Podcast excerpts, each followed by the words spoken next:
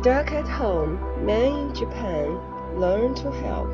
Will it last?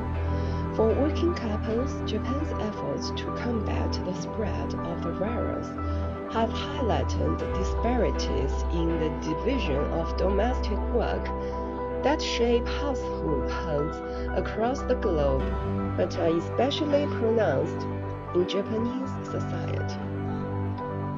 Men who usually see their families only briefly in the morning and at night have been spending weekdays at home during Japan's coronavirus state of emergency, allowing them to witness just how many chores must be done.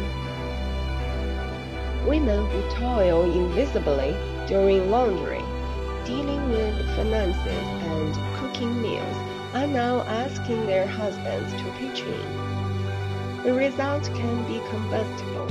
Arguments sometimes erupt over whose turn it is to sweep up or help with math lessons for newly housebound students. And there are doubts that this dose of domesticity, which may be over in weeks, will open men's eyes enough to reverse entrenched patterns. Still, some men say they now feel closer to their families and hope Japan's often inflexible work culture will change sufficiently to allow them to spend more time at home, even when the pandemic passes. Japan is by no means the only place where women shoulder a disproportionate household burden.